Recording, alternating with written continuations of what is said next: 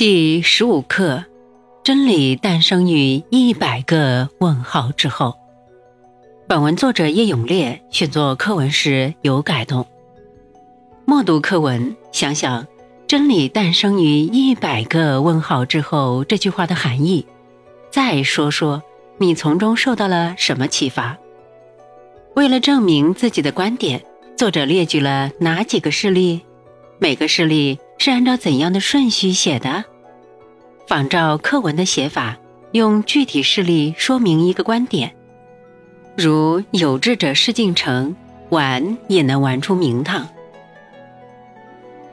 有人说过这样一句话：“真理诞生于一百个问号之后。”其实这句话本身就是一个真理。纵观千百年来的科学技术发展史。那些在科学领域有所建树的人，都善于从细微的、司空见惯的现象中发现问题，不断发问，不断解决疑问，追根求源，最后把问号拉直，变成感叹号，找到真理。波义尔是17世纪英国著名的化学家。一天，他急匆匆地向自己的实验室走去，路过花圃时。阵阵醉人的香气扑鼻而来，他这才发现花圃里的花已经开了。他摘下几朵紫罗兰，插入一个盛水的烧瓶中，然后开始和助手们做实验。不巧的是，一个助手不慎把一滴盐酸溅到了紫罗兰上。爱花的波伊尔急忙把冒烟的紫罗兰冲洗了一下，重新插入花瓶中。谁知过了一会儿，溅上盐酸的花瓣竟奇迹般的。变红了。波伊尔立即敏感地意识到，紫罗兰中有一种物质遇到盐酸会变红。那么，这种物质到底是什么？别的植物中会不会有同样的物质？别的酸对这种物质会有什么样的反应？这一奇怪的现象以及一连串的问题，促使波伊尔进行了许多实验。由此，他发现。大部分花草受酸或碱的作用都会改变颜色，其中以石蕊第一中提取的紫色茎叶最明显，它遇酸变成红色，遇碱变成蓝色。利用这一特点，波伊尔制成了实验中常用的酸碱试纸——石蕊试纸。从那以后。这种试纸一直被广泛应用于化学实验中。这样的事情不止一例。二十世纪初的一天，因病住院的德国气象学家魏格纳正无聊地看着墙上的世界地图，突然发现南美洲东海岸的突出部分与非洲西海岸的凹陷部分，竟然不可思议地互相吻合。魏格纳被自己偶然的发现惊呆了，这不会是一种巧合吧？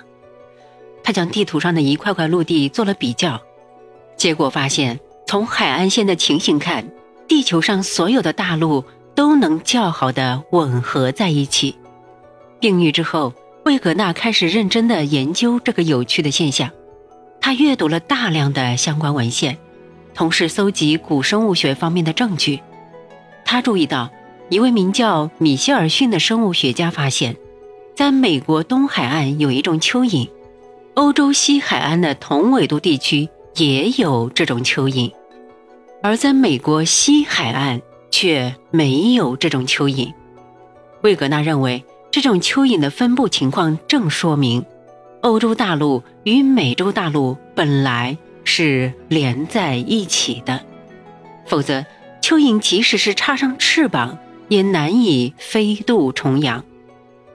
一九一五年，魏格纳系统整理了他的大陆漂移学说，出版了《海陆的起源》一书，在地质学界产生了重大影响。更有趣的是，一位名叫阿瑟林斯基的俄裔美国睡眠研究专家，一次，他发现儿子在睡觉的时候，眼珠忽然。转动起来，他感到很奇怪，为什么睡觉时眼珠会转动？这会不会与做梦有关？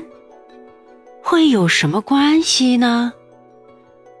二瑟林斯基带着一连串的疑问，对自己八岁的儿子进行了实验，结果表明脑电波的变化与做梦有关。接着，他又对二十名成年人进行了反复的观察实验，最后得出结论：睡眠中眼珠快速转动的时候，人的脑电波也会发生较大的变化，这是人最容易做梦的阶段。阿瑟林斯基的研究成果成为心理学家研究做梦的重要依据。在科学史上，这样的事例还有很多，这说明科学并不神秘，真理并不遥远。只要你见微知著，善于发问并不断探索，那么当你解决了若干个问号之后，就有可能发现真理。当然。见微知著、善于发问并不断探索的能力，不是凭空产生的。正像数学家华罗庚说过的：“科学的灵感绝不是坐等可以等来的。”如果说科学领域的发现有什么偶然的机遇的话，那么这种偶然的机遇只会给那些善于独立思考的人，给那些具有锲而不舍精神的人。